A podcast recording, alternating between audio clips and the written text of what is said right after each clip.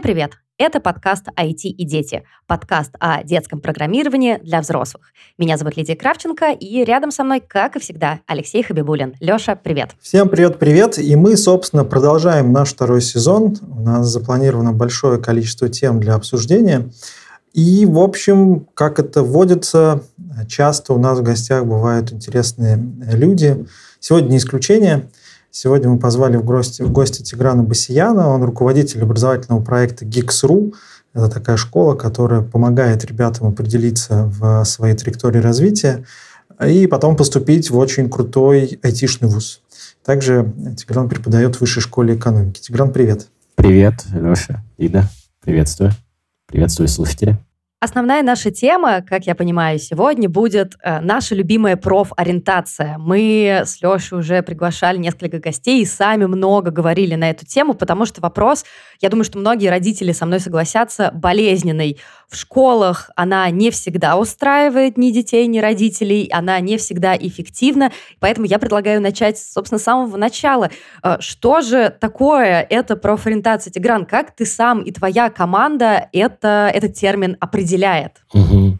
Спасибо. Да, на самом деле очень большой такой емкий вопрос, а, который, наверное, нужно атаковать со стороны, ну, во-первых, отвечая на вопрос, да, что же такое профориентация? Профориентация для меня это выбор предрас... через предрасположенности какого-то направления, в котором было бы классно развиваться, в котором бы человек мог реализовать себя, в котором бы ему бы нравилось реализовывать себя, и он бы принес какую-то максимальную пользу, да, утильную. Это предположение, это гипотеза, то есть мы эту гипотезу никогда не сможем по-настоящему стопроцентно проверить, потому что, я думаю, всегда у всех есть какие-то неудовлетворенности, даже если э, там профессию мечты занимать, а, заниматься любимой работой, всегда что-то идет не так. И вот наша задача, наверное, в рамках профориентации помочь подобрать наиболее подходящее направление. А вот наиболее подходящее в каком смысле? Да? Просто вот по моему наблюдению, мы даже небольшое исследование проводили с ребятами,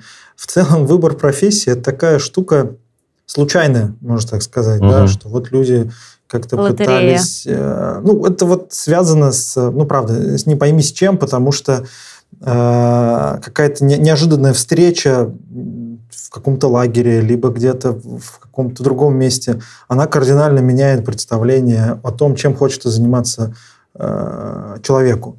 Вот угу. э, в данном случае максимально подходящее. Это, ну, мне кажется, это, нет, нет правильно. Я для себя ответ на этот вопрос не нашел, на самом деле. Uh-huh. Да? То есть, uh-huh. что значит самое подходящее? Вот что для меня подходящее? Подкастики вести, да, круто, наверное, подходящее. Вот, вот как ты можешь это для себя как-то uh-huh. определить? Потому что, мне кажется, самая главная штука. Я здесь, э, я апологет э, навыкоориентированного обучения, либо там выбора профессии, да, когда мы, э, в общем, профориентация без проверки навыков, без того, чтобы человек руками что-то попробовал сделать, невозможно. Ну, то есть, условно mm-hmm. говоря, очень часто проекты многие концентрируются на том, чтобы там дать информацию без э, анализа и синтеза потом учащимися этой информации чего-то полезного. И ребята условно должны там посмотреть и потом выбрать. Мне кажется, это неправильно, это не может привести к результату, потому что совершенно с тобой согласен. Это случайно зачастую бывает. Поэтому задача, например, в нашей, вот как мы делаем, да, мы стараемся как можно больше практического опыта дать. То есть обучить mm-hmm. каким-то навыкам, чтобы человек э, не возникало вот э, этого барьера обучения, да, когда у меня нет навыка, и я думаю, что мне поэтому не нравится. Мы его обучили чему-то, он пошел, попробовал это поделать и качественную рефлексию проделал по этому моменту. И в конце концов, проводя его через набор каких-то вот таких вот активностей на протяжении долгого периода времени, ты можешь получить некую картинку, в которой ему будет ну, понятно, вот я попробовал X, и в этом иксе, да, в этой вот спектре у меня там есть часть, которая мне больше понравилась, чем остальные. Вот. И уже дальше из этого можно развивать что-то, попробовать еще что-то изучить, попробовать еще что-то сделать. А именно поэтому я, когда первоначально начинал проект делать, я думал о том, где у меня есть компетенция для того, чтобы это uh-huh. сделать, и где я могу э, ограниченный перечень вообще профессий получить, потому что, ну, понятно, что все 100% профессий так не охватить, это слишком много, это реально life learning получается такой. Вот.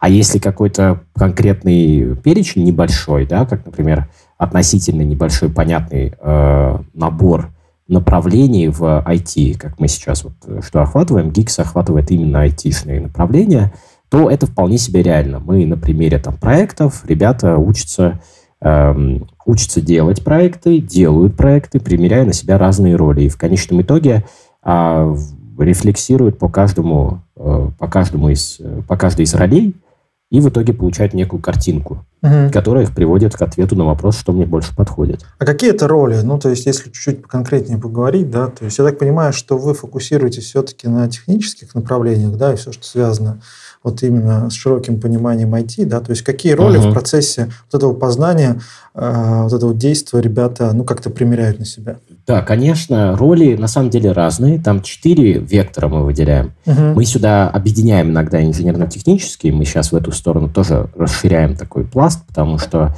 вот ребята, в общем, важно понимать профиль наших учеников, кто эти люди, да, это в основном э, ученики, которые либо уже знакомы с э, айтишкой в том или ином виде, например, они там разрабатывают что-то, они информатику хорошо понимают, это один профиль. Второй профиль – это люди, которые э, э, как бы, они знают э, компьютер, они все время за ним сидят и думают, mm-hmm. что свою жизнь они будут связывать именно с ним, а ничего больше кроме этого не знают.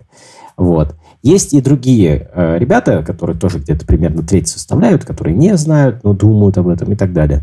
Вот. И мы их проводим 4, через четыре основных э, направлений. Направления мы туда объединяем кластер профессий, э, например, разработка. В разработку мы объединяем всех э, от там, разработчика, там, веб-разработчика, заканчивая до разработчика э, инженерно-технических систем каких-то, который будет там а, ручками что-то делать, реально там инфраструктуру собирать. Условно говоря, пласт направлений в университете, пласт профессий мы вот таким образом объединяем. Вот. А, дальше есть дизайн, отдельное mm-hmm. такое, отдельный набор компетенций, которые можно выделить, и предрасположенности. Есть менеджмент, то есть взаимодействие с людьми, управление людьми, управление процессами, управление ожиданиями, рисками и так далее. И есть отдельный четвертый пласт – это продвижение взаимодействия с аудиторией с точки зрения именно маркетинга. Да, вот маркетинг, mm-hmm. продажи. То есть это тоже взаимодействие с людьми, но более аналитичное. Туда входит, например, Data Science, да, вот э, как э, профессия будущего, которая mm-hmm. вот, может заинтересовать человека. Но, опять же, у него там специфический набор компетенций должен быть. Ну, то есть, правильно я понимаю, что вот вы создаете такие условия, в которых ребята могут почувствовать себя вот в этих разных ролях и как-то себе ответить на вопрос. Ну да, типа прикольно, вот я дальше иду в эту сторону, вот там, значит, некий набор вузов, где я могу угу. как-то усилить себя, либо нет, мне это не, не понравилось, что тоже классный результат, и я иду куда-то да, дальше. Да. да, то есть мы проводим его, сначала мы учим его, как это делать, чтобы у него не было препятствия к рефлексии, да, то есть важно его научить, uh-huh, uh-huh, условно uh-huh. говоря, как разработать игру. У нас одна из, э, один из, э, в общем, расскажу про эту программу, просто чтобы было понимание, какая логика. Сначала они рефлексируют о себе, э, решая разные задачки, мы за ними наблюдаем, и проходим так называемый тест 360, это называется такая форма, я думаю, вы знаете, если да, да, в корпорациях да, да, работали. Да, там оценка со стороны родителя, со стороны наставника, со стороны ученика, себя и своих проявлений компетенций в рамках разных сфер. Он там достаточно долгий период времени, полтора месяца это делает. Сначала он рефлексирует таким образом. А потом у него начинается навыковое обучение, и после этого он делает несколько проектов отдельных, прям законченных проектов. Один будет э, ботом, это бот в Телеграме, очень популярная штука. Uh-huh. Я, естественно, не uh-huh. очень хорошо разбираюсь в этом, но вот они вот делают пилит бот, а учатся там его продвигать, от концепции начиная, да, там кто целевая аудитория и так далее и тому подобное, то есть делают такой маленький продукт. И вторая, наверное, самая популярная наша, это игры. Они делают игру. 2D-игру, либо, может быть, какую-то бродилку, либо там Тетрис, ну вот, вот такого плана, такие 2D игры делают. Начиная, опять же, от изучения аудитории, для кого эта игра, как монетизировать и так далее и тому подобное, заканчивая ее разработкой. И все эти шажки, они как бы проходят самостоятельно, каждый для себя. В итоге mm-hmm. э, задача здесь получить какой-то продукт, который, можно сказать, что это я сделал, да, это очень сильно работает над мотивации, потому что я ну, сам своими руками. Безумная, да. да, согласен. Вот. А второе, это в итоге у тебя параллельно появляется понимание. Вот здесь вот это я пропробовал, это мне понравилось, вот здесь это я попробовал, мне это не понравилось. Ну, соответственно, я такой более-менее уже могу следующий шаг сделать и уже пойти посмотреть, ага, мне близко, ведь часто как бывает, э, не бывает такого, что я четко понимаю, что я буду разработчиком.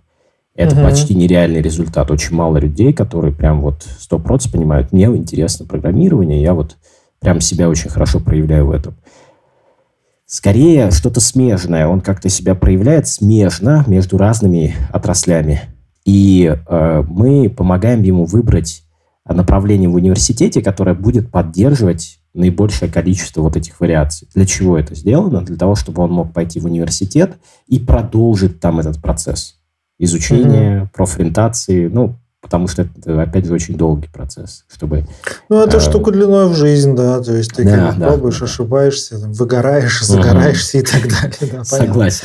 Слушай, вы же уже несколько лет этим занимаетесь, да, так думаю, что есть какая-то уже накопленная статистика, в том числе по выпускникам и ребятам, которые потом пошли дальше в вузы, что вот с ними происходит. Потому что угу. часто нашу систему высшего образования ругают за то, что она с реальностью не очень хорошо сопрягается, и как раз те навыки, которые нужны вот для того, чтобы какие-то реальные вещи делать, хоть игру, хоть чат-бот, хоть ну, какой-то продукт.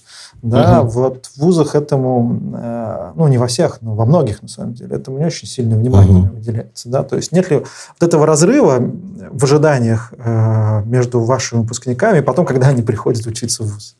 Угу, угу. Отличный вопрос. Тут, наверное, два таких базовых блока, да, которые, на которые надо ответить. Во-первых, поступление в университет, вот надо правду сказать, ребята, базовая их мотивация поступить в ВУЗ, а не найти направление Это для себя. Это правда, а, да, вот. согласен. Соответственно, насколько лучше они поступают в ВУЗ, если они хорошо понимают свое направление, у них есть базовая мотивация внутренняя, да, вот это вот появляется не внешняя, то, что тебе в ВУЗ надо поступить, потому что надо. А вот я хочу, чтобы вот у них просто баллы выше, у этих ребят. Э, это если говорить именно цифрово в среднем. А если говорить про м, рациональную составляющую, потому что здесь тоже есть такой момент, что а, вот был случай, у нас сейчас работает преподавателем человек, который один из первых потоков прошел профориентации в 11 классе, он закончил, пошел уже учиться там на третьем курсе, и вот он пришел к нам теперь преподавать. Вот. А, и он приходил как разработчик кондовый, прямо стопроцентный. Mm-hmm. А сейчас он веб-дизайнер. Вот. Универе, ну, и уже первые заказы там для себя берет. Ну, то есть вот кейс очень хороший, выжившего, знаете, такого человека, которого получилось так, как хотелось бы, чтобы получалось. Вот. Мы, к сожалению, не имеем доступа ко всем э, к нашим выпускникам. Они после того, как заканчивают школу, сдают экзамен и там поступают в ВУЗ. Все, дорого, долго да, типа. Спасибо, до свидания. да, да, да, да. Но то, что мы видим, очень много ребят, которые приходят к нам потом работать, да, там, помогать решать ту же самую задачу а, для будущих а, учеников, там, абитуриентов в университетах. Вот, это приятный такой знак. А, как насколько они решают этот вопрос для себя, тут сложно ответить, потому что первоначально основной их вопрос поступить в ВУЗ. Этот вопрос mm-hmm. мы почти на 100% для всех решаем, потому что там у нас есть специальные ну, системы мотивации внешние, которые помогают такие высокие цифры показывать. А вот насколько они впоследствии вот это делают, к сожалению, таких данных честно не могу дать, потому что угу, сложновато. Но в целом интересно как раз то, что ну, там, как бы школ и продуктов э, в целом образовательных, которые готовят тебя к поступлению и сдаче вот этого ЕГЭ пресловутого, да, их там безумное количество везде. Да. Хоть репетиторы, хоть такие, хоть сякие, там, на любой вкус и цвет, кошелек и так далее. Да? Тут интереснее как раз сопряжение вот с точки зрения именно той самой мотивации, мотивацию через профориентацию, то, что тебе интересно, и как-то вот угу. таким образом зажечь. Мне кажется, это такая, ну, правильная стратегия с точки зрения ценности для, в конечном счете, для человека, потому что вот он как-то определяется и понимает.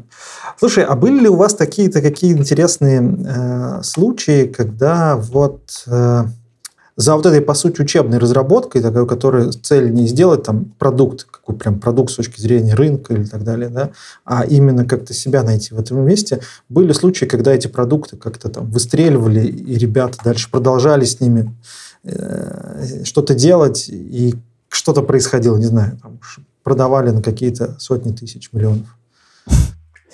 А, это было бы, конечно, приятно. Есть...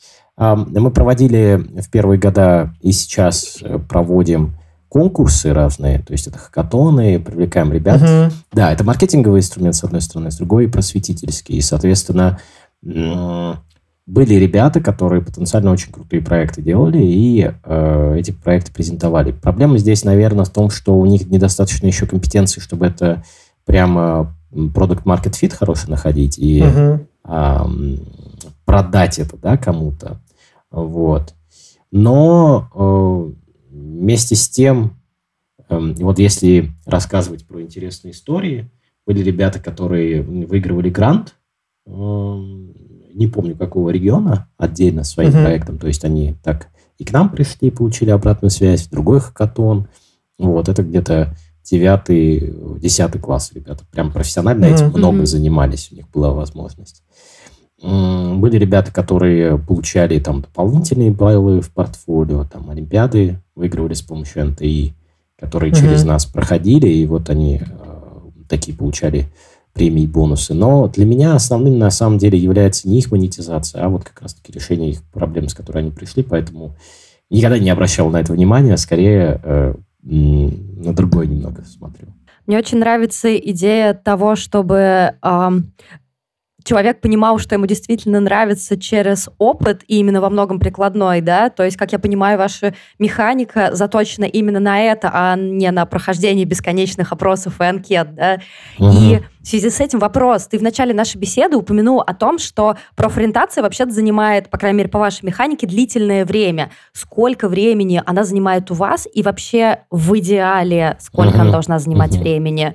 Потому что э, я прочитала у, на сайте вашего проекта, что вы работаете для ребят 8-11 классов, uh-huh. если я ничего не путаю. Uh-huh. И зная нашу аудиторию, мне кажется, там сразу все... Почему не раньше? Почему не с трех лет? Почему ага. не с пяти? Почему вы пришли именно вот к такому возрасту и в целом сколько времени требуется на хорошую профориентацию? Угу, угу. Понял, да. Отвечая на первый вопрос, с конца начну, да. Почему именно угу. такой возраст?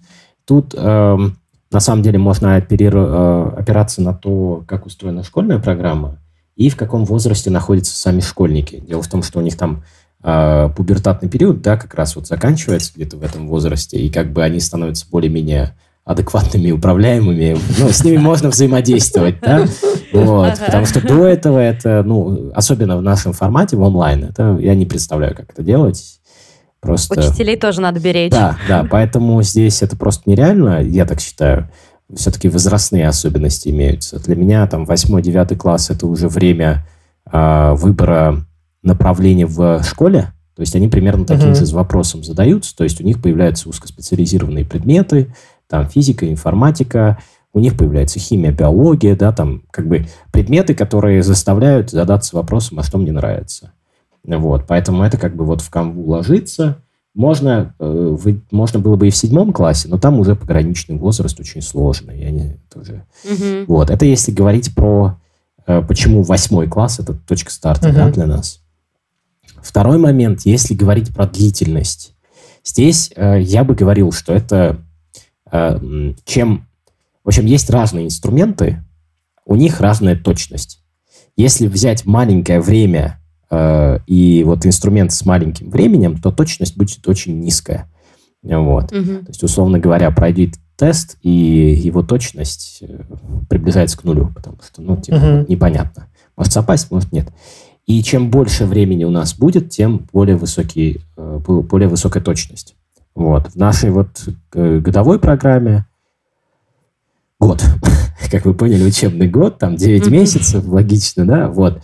Но мы все равно, я считаю, что там возможно ответить на этот вопрос и за более короткое время, там, за полгода, mm-hmm. например, а, правильно скомпоновав вот эти вот блоки и задачи, которые ты решаешь.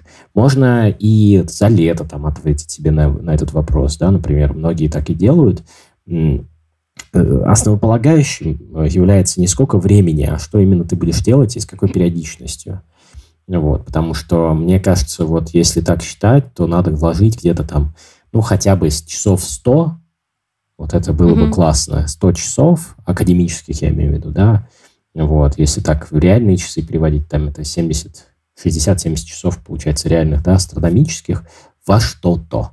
То есть в идеале mm-hmm. это можно вообще впихнуть в одну рабочую неделю, плотно с утра до вечера заниматься этим, рефлексировать, нормально работать, и ты можешь получить результат. Мне кажется, вполне себе реально. Это не, э, это не огромное такая вот непонятное черное пространство. И, опять же, я говорю специфически про IT. Про другие сферы я ничего не скажу, потому что я не знаю. Uh-huh. Uh-huh. А здесь я представляю, что это вполне себе реально вот даже в такое время сделать. Но это много. Много интенсивной работы. А как ты думаешь, э, родители самостоятельно могут а, как-то начинать работу в этом направлении? И если да, то что они вообще могут делать? Угу. Тут есть отличные такие цифры. 96% родителей а по статистике э, Росстата, по-моему, или министерства, ну, в общем, какой-то статистики я читал, а ага. вот, не согласны с выбором, не готовы принять выбор направления своим ребенком. 96. Мне кажется, это первое, с чего надо начинать работу, с того, чтобы э, все-таки отделить, сепарировать свои желания, свои вот эти вот штуки от, ну, от ребенка. А без этой сепарации невозможно будет качественный выбор сделать. Второе – это эм, начать задавать ребенку вопросы и помогать ему на эти вопросы отвечать. Потому что часто... Поговорить с ним, да? Да, было бы неплохо вообще поговорить.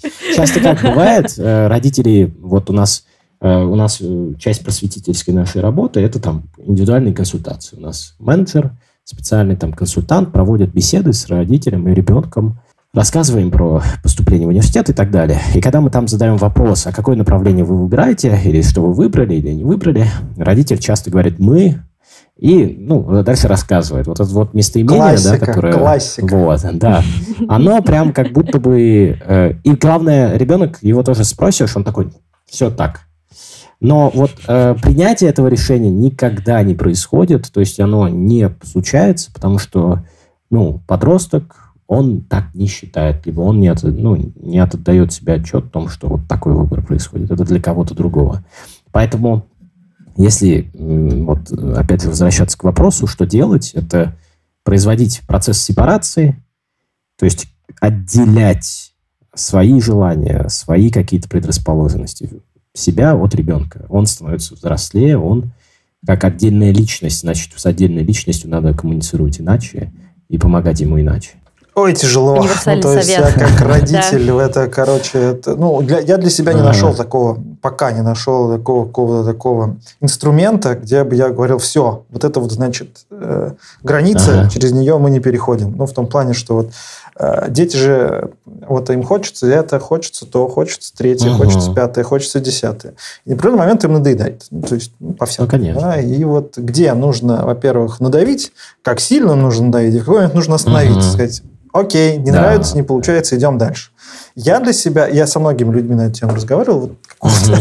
такого э, инструмента и некого критерия, по которому это судить, я не пока для себя не сформулировал. Угу. Мне кажется, это самая-самая сложная штука в родительстве, э, и вот этому неплохо бы, наверное, как-то учить людей вообще. Э, вот где нужно сказать себе, что вот я, конечно, угу. мудрее, опытнее и уже в своей жизни совершал кучу ошибок, и хочется, конечно, своего ребенка от этого защитить. Но ты тоже личность, и ты, ты имеешь право совершать тоже свои ошибки. Блин, угу. это такая, угу. с одной стороны, простая вещь, с другой стороны, чрезвычайно сложная, как мне кажется. Угу. Согласен, вообще поддерживаю на сто процентов. Я тут э, скажу вот такую вещь, что Хочется, чтобы родитель, я, например, иногда веду родительские курсы, у нас прям есть курс для родителей старшеклассников, там, типа, угу. и мы встречаемся, и, и я его веду, вот, и там мы обсуждаем э, относительно того, чтобы э, это превращалось в процесс, а не результат процесса. Ну, то есть, типа, надо не стараться там сформулировать эти правила, а ловить себя на маленьких проявлениях каких-то вот вещей. Например, очень часто задаю вопрос родителям, и они, э, говорю, ребят, на что вы смотрите больше, там, какую оценку вы для себя больше видите, чаще обращайте внимание. Там двойка или там, ну, тройка, либо там пятерка. Вот. Вы на что, кстати, смотрите больше? На низкие оценки или на высокие?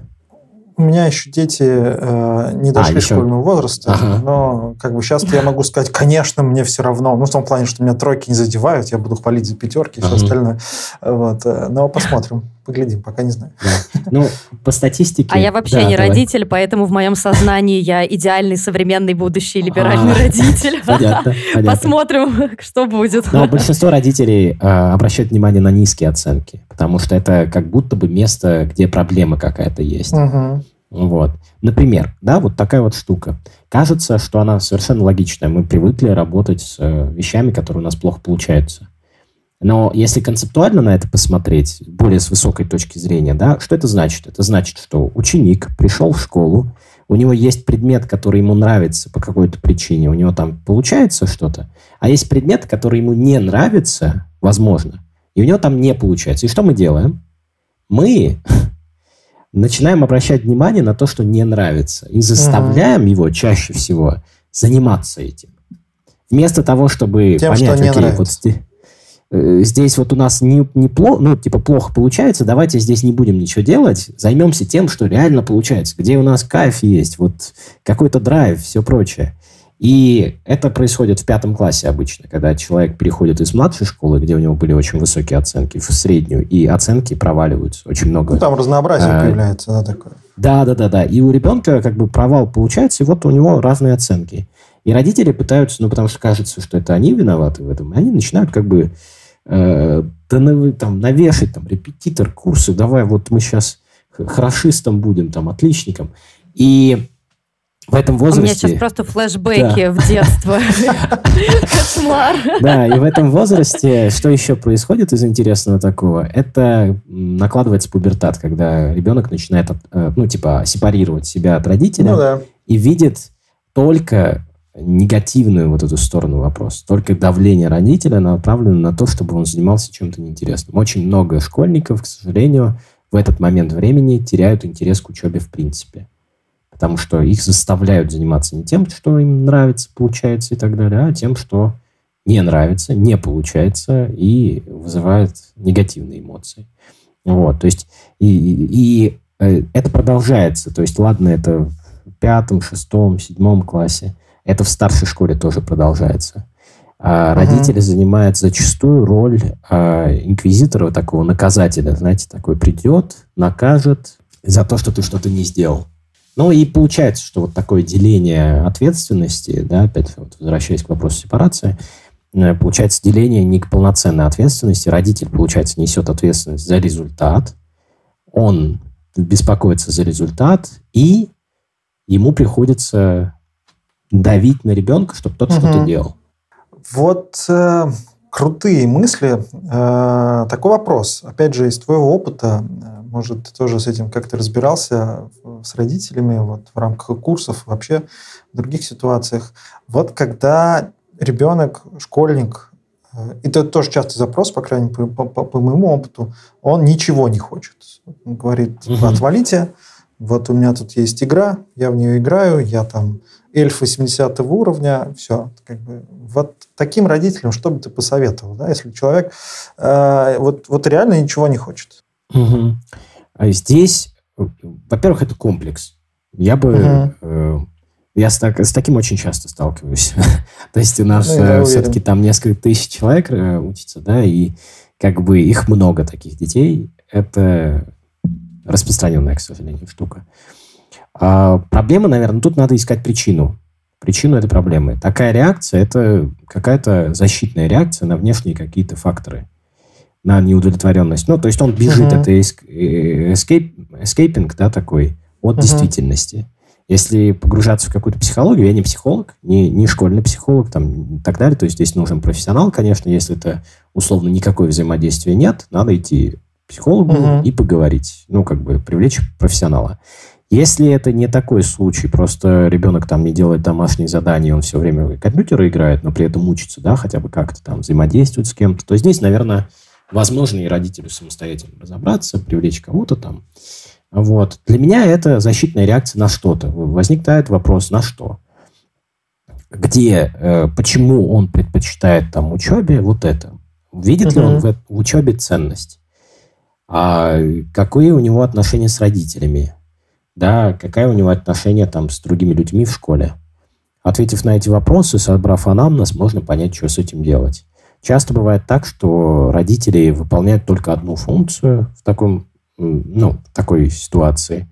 Э, как раз, о которой я говорил, да, это функция диктата такого. Сделай, угу. не сделай и так далее. Нет взаимодействия. В общем, это не, ну, типа никакого личного взаимодействия нет. Но значит, надо это улучшать. Значит, надо как-то наладить мосты. Чтобы человек, приходя домой, не бежал от вас, от семьи своей любимой, в там играть в компьютерные игры. Играть в игры классно, я тоже люблю играть, но я это делаю там один раз в вечер в неделю, дай бог, да, если найду время. Вот. Но предпочитаю больше проводить время с семьей. Но так у него тоже, наверное, какие-то такие приоритеты должны быть. Если uh-huh, это не так, uh-huh. значит, что-то, наверное, не так в взаимодействиях, в общении. Э, ему страшно, может быть, с вами там. И какие-то еще моменты. Но я бы вот это лечил. Да, я согласен. Мне кажется, что вот э, то, о чем ты говоришь, да, это все вещи, э, ну, нужно интересоваться, искренне интересоваться жизнью своих детей, да, и тогда там, ты становишься частью этого, этой жизни, и тогда угу. как-то постепенно все это выстраивается. К сожалению, вот э, об этом много кто говорит, да, о том, что наша система образования, все к ней относятся, начиная прямо с самого детского садика, что это такая некая камеры хранения для детей. Типа, вот вам, пожалуйста, дети, вот сделайте из них угу. людей. А мы вот здесь пойдем работать и деньги зарабатывать. Нам не до глупости. Угу. И такая, такой подход, он, конечно, ну, такой очень травмирующий для, для ребенка. И, конечно, это как следствие будет много чего потом, что нужно исправлять. Да, угу. Такая вещь, угу. э, полностью согласен с тобой. А тоже всем задаю похожие вопросы. Что ты думаешь про разные олимпиады, интеллектуальные конкурсы, про вот этот вот условный спорт высоких достижений в мире программирования как раз, да? То есть твое отношение угу. к этому инструменту, понятно, это нормальный такой лифт, это вот там поступление сильно проще часто. Ну, не то, что проще, там много попыток сдать это самый ЕГЭ через э, участие в разных олимпиадах перечневых. Вот что ты про это думаешь, что ты говоришь родителям относительно этого? Ну, как и любой спорт, вот отличное сравнение, да, спорт высоких достижений, в этом спорте будут успешны очень маленький процент людей. Вот. Mm-hmm. То есть он подходит не всем, это сразу надо понимать. И второе, к нему нужно долго и много готовиться. То есть если ты, условно говоря, очень поздно начнешь это делать, а как многие задумываются, там, пришел в девятый класс, думаю, блин, давай я олимпиадку там напишу, или там в десятом классе, в одиннадцатом классе. В одиннадцатом это просто ты никогда в жизни не проходил, не делал, и тут почему-то тебе получится сейчас вот ты выстрелишь, да, там. Но не знаю, насколько это реально. То есть, если рассматривать эту траекторию, я всегда говорю о том, что, ну, давайте там в седьмом, восьмом классе уже пора начинать. Угу. Уже пора начинать, надо что-то участвовать, какие-то проекты делать. Если позже, то просто-напросто это начнет конкурировать с основным обучением, с подготовкой там, к экзаменам и с основной траекторией поступления. Э, которая, ну, сто процентов тебя приводит к результату, а здесь непонятно, получишь ты результат uh-huh, или нет. Uh-huh. Вот, поэтому я обычно такой даю совет. Э, если уже достаточно поздно, то я говорю, не надо. Вот, если еще время есть, то давайте начинать, пробуйте, но не думайте, что это будет легко. Ну, а так, это, конечно же, отличный способ вообще. Есть ребята, которые э, делают бизнес на подготовке к этим Олимпиадам, и молодцы вообще, красавчики. Вот. Ну да, да, это я согласен. Тут э, ребята, которые там определенный уровень достигли, и вот они тоже пытаются передать свой опыт. Это, это прикольно. А у меня есть вопрос относительно твоего опыта э, в менеджменте продуктов, да?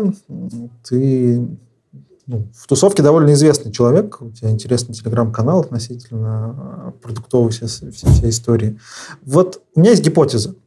Э, работе со школьниками, да, э, то, что чем раньше человек вообще в принципе задумается о таком подходе клиентоцентричным, что ли, да, начинает как-то попробовать э, не, не сразу писать условный код и делать какую-то игру, а немножко подумают на тему, а для кого эта игра, аж какую вот mm-hmm. она там ценность в мир принесет, какую проблему этих людей решит. Вообще просто вот просто как-то узнает о том, что вот так можно, а, то mm-hmm. тем как-то чуть ну, правда, будет осознаннее дальше вот траектории. Если говорить про какой-то там стартап движение, да, и развитие вот этих э, продуктов э, коммерциализируемых, то и в целом и процент конверсии дальше будет, да, то есть а чем раньше человек начнет пробовать, тем больше, быстрее, раньше он набьет каких-то шишек, тем быстрее поймет, что ему нужно там пойти с аудиторией поговорить, да, что-то узнать про это, угу. и тем дальше, тем, тем, тем выше вероятность, то, что условно в студенческом возрасте или там после выпуска у него что-то получится. Вот э, как ты можешь это прокомментировать? Вообще, надо ли вот школьникам вот именно старшеклассникам пускай, да, вот какие-то такие а, вещи ну, пытаться изучать и как-то переливать. Слушай, во-первых, спасибо за то, что за канал, за это приятно, весьма приятно. Вот. А, теперь к вопросу. А, мне кажется, вот э, у меня есть такая мечта, я бы хотел сделать лицей, а потом школу. Вот это такая mm-hmm. моя Э, как это, розовая мечта, да, называют это.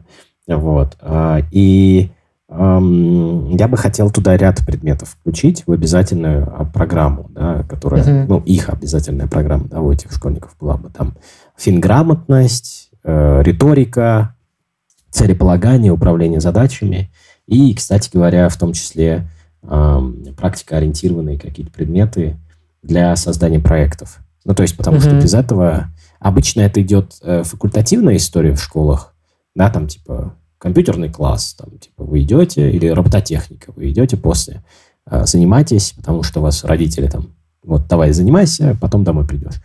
Вот. А хотелось бы, чтобы это было интегрировано в программу и являлось ее частью. Как это в университете, например, бывает, когда у тебя ну, я сейчас говорю, мне повезло, мы работаем с такими айтишными все-таки направлениями в университетах, и там обычно очень классные ребята работают, э, такие профессионалы дела зажженные, mm-hmm. которые м- интересно программы делают.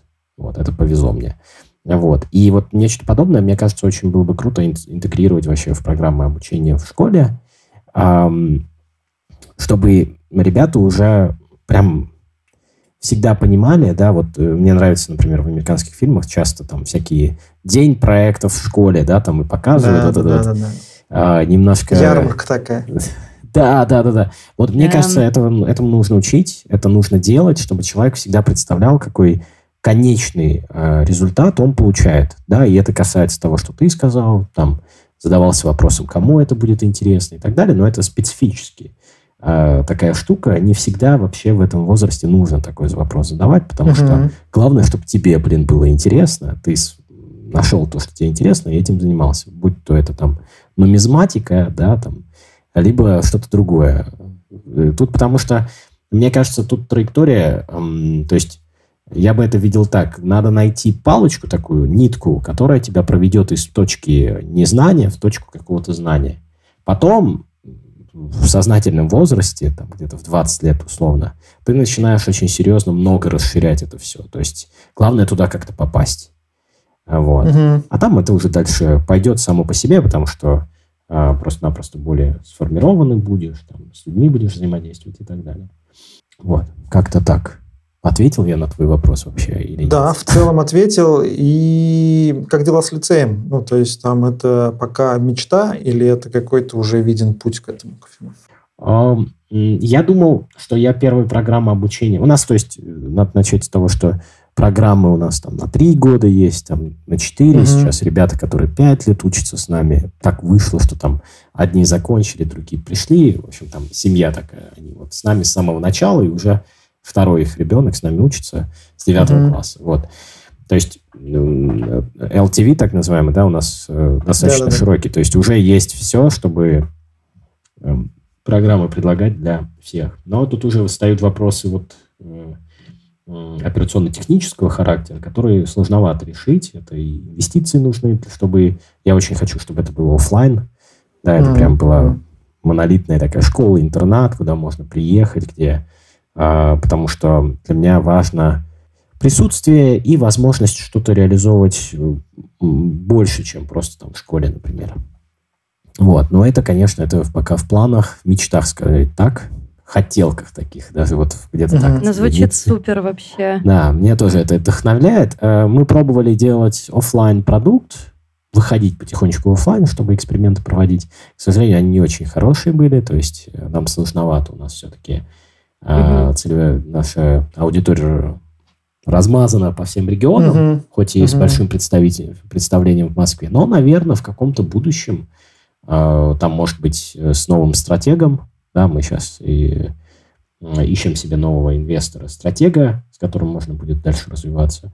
Может быть, в этом отношении что-то новое получится. Может быть, тогда. Не знаю. Пока вот такие вот.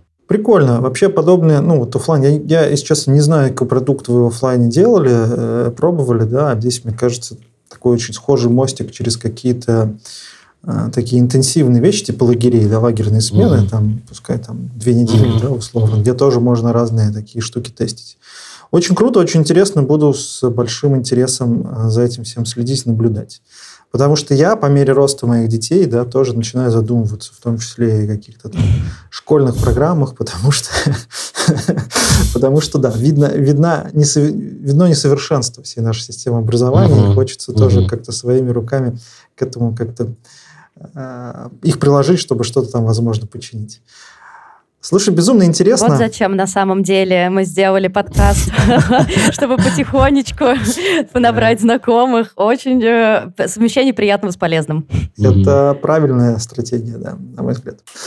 А, очень круто. Спасибо тебе большое. У меня, наверное, вот такой, ну, от меня, по крайней мере, последний вопрос, хотя у меня еще много всех есть, да, вот э, у нас аудитория родительская, и родители совершенно разных, у детей разного возраста.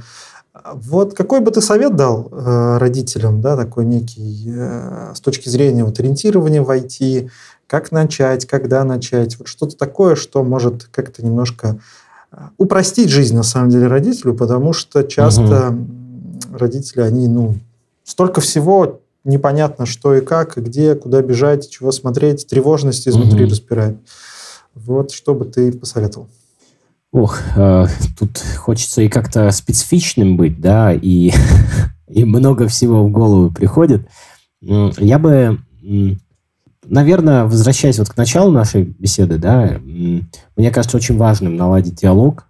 Вот без диалога ничего не получится, то есть быть каким-то союзником, да, вот именно партнерский какой-то диалог наладить. Mm-hmm. Не родитель, ребенок, да, а все-таки взрослый со взрослым. То есть как-то вытащить подростка на уровень взрослой коммуникации, несмотря на его класс, да, там, в девятом классе, это уже реалистично, с ним уже можно так коммуницировать, э, помогать ему, да, понятно, у нас больше опыта, больше насмотренности, но проблема в том, что э, если э, условно эту насмотренность не дать ему набрать сейчас, там и проблем, опыт да, какой-то, то он это начнет набирать только тогда, когда закончит школу, поступит в универ и начнет самостоятельно принимать решения. А э, вес этих ошибок, проблем, которые он там будет собирать, и сейчас, да, в подростковом возрасте, mm-hmm. он несоизмерим, потому что здесь, ну, что он может сделать не так? Ну, получит он двойку, но там выговор в школе получит, ну, пригласят вас в школу. Ну, что это значит? Ну, как бы через пару лет вы вообще не вспомните об этом. Да. А если с ним что-то случится в универе, и он какую-то фигню сморозит, да, то там это может кончиться тем, что он, например, я не знаю, много чего может случиться. Там плохое финансовое решение примет, возьмет себе кредит. Взял, угу. и все, и там 5-7 лет будет расплачиваться с этим кредитом. Ну, зачем это надо вообще? Да, то есть Здесь это разный вес, первое, и в школе это не, так, не такой большой вес. Поэтому, что бы он ни сделал, это не так страшно. Ну, понятно, за исключением каких-то аномалий, это первое. Второе, это, конечно же, э, как бы сформулировать для себя м, стратегическую какую-то цель. Вот что вы хотите. Вот не здесь и сейчас, а вот в принципе. Я угу. хочу, чтобы мой ребенок там стал взрослым, поступил в универ, нашел себе классную работу, построил семью и так далее и тому подобное. Вот. И оттуда, вот от этой цели, мне кажется, можно в обратную сторону двигаться. Если я хочу, чтобы он был там хорошей работе, да, хорошо работал, там все делал, то, наверное, э, что, как он будет себя проявлять, если вот он такой, да, как он может себя проявлять, и как я могу себя проявлять, в плане, э, надо ли мне на него вот так давить, и будет ли это помогать ему стать вот этим человеком, которым я вот цель, цельно, да, вот эту цель какую-то вижу. Возможно, нет. Ну, то есть какие-то такие себе проективные вопросы про будущее задавать, чтобы э, выработать некий tone of voice. Извините за этот угу. американизм, не знаю э, по-русски как будет, да, вот Стиль модель общения. Ну да, да, да, да, вот выработать какой-то стиль общения, потому что, ну, по факту это же так очень близко к тому, что нам нужно э, в организациях, я думаю, многие из вас, кто слушает, работает там, ну, например, у меня точно такой же вопрос всегда стоит, как там выращивать кадры, да, вот что нужно сделать. Это вот HR вопрос, talent management. Только uh-huh. в других реалиях, да, в других каких-то uh-huh. вещах. Можно читать про это в литературу, мне кажется. это тоже полезно. И как-то стараться более... Эмоциональность важна, но мне кажется, она здесь может помешать. Вам нужно, э, ну, как бы не перегнуть палку в эмоциональности. Ничего страшного. Угу, ну, типа, угу. ошибся, ну, пофигу вообще. Ничего. Короче говоря, хочешь помочь ребенку, начинай с себя. Ну да, да, в целом получается так. Очень крутая меня мысль осталось про... просто Извини, огромное пожалуйста. количество вопросов, да. Очень крутая мысль про книжки про talent management, потому что это же как раз про взаимодействие взрослых. И вот если это перекладывать на детей, это ты так бы сразу же перевозишь, пере, переносишь модель э, с взрослый ребенок на партнерскую. Вот это очень классно, интересно. Угу. Очень, очень сильно откликается да, то, согласна. что ты говоришь. Мне кажется, у нас получился очень интересный и такой глубокий выпуск. Спасибо большое, что пришел. Я думаю, что мы еще саккумулируем вопросов и придем еще раз и будем наблюдать Обязательно. Э, про то, как развивается идея с лицеем. И в целом, блин, здорово. Очень рад. Угу. Круто. Вам Очень приятный спасибо, разговор. Спасибо, да. что пришел. Да, спасибо большое, что позвали. А, ну что же, у нас сегодня в гостях был Тигран Басиян, руководитель образовательного проекта GIX.ru, преподаватель Высшей школы экономики. И это был подкаст «IT и дети», подкаст для современных родителей об образовании в IT. Напоминаем про то, что у нас есть волшебный чат-бот, куда вы можете транслировать все свои вопросы тем спикерам, которые у нас были, или те, которые у нас еще будут. Вообще любую обратную связь мы все очень аккуратно и вдумчиво изучаем, читаем, отвечаем и, в общем, прислушиваемся. Также напомню, что у меня есть телеграм-канал. И напоминаем, что у нас давай теперь Сори, у меня лаг просто. Говори. У меня просто задержка, и поэтому я туплю. И напоминаем, что у нас есть одноименный телеграм-канал. Если вы до сих пор на него не подписаны, то, пожалуйста, обязательно подпишитесь. Кроме того, все ссылки на проект Тиграна и в том числе на его телеграм-канал мы также приложим к описанию к этому эпизоду. В общем, давайте-ка подписывайтесь на нас везде, оставляйте нам комментарии, э, говорите, что вы думаете о мнениях, которые мы сегодня озвучивали, о нашем подкасте. Мы будем ужасно рады любой обратной связи. Всем спасибо и до встречи. Всем пока!